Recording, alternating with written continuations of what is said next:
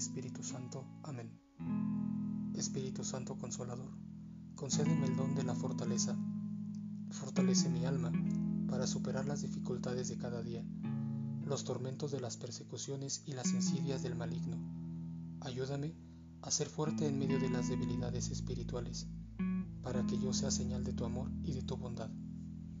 Espíritu Santo de luz, concédeme el don de la sabiduría que tenga el discernimiento necesario para distinguir el mal del bien, la mentira de la verdad, la guerra de la paz. Que tu sabiduría ilumine los espacios confusos de mi alma. Amén. Reflexión del Evangelio según San Marcos, capítulo 5, versículos del 1 al 20. El Evangelio del día de hoy nos narra que en aquel tiempo había un hombre poseído por un espíritu inmundo.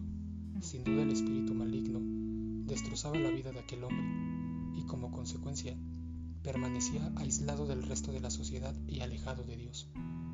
¿Cuántas veces nosotros nos dejamos seducir por el mismo espíritu, que no tiene otra intención que hacer lo mismo con nuestras vidas, destruirlas? Muchas veces, a causa de nuestra debilidad, nos dejamos separar del amor a nuestros hermanos, a nuestra comunidad, a nuestra familia y sobre todo del amor a Dios. Recordemos que al pecar nos vamos separando de la presencia de nuestro Padre amoroso. Procuremos combatir la tentación y esforcémonos por mantenernos unidos a Dios por medio de la oración. En el pasaje bíblico se menciona que nadie era capaz de controlar a aquel hombre. El único que pudo hacerlo fue Jesús. Además, le devolvió la paz y venció al mal espíritu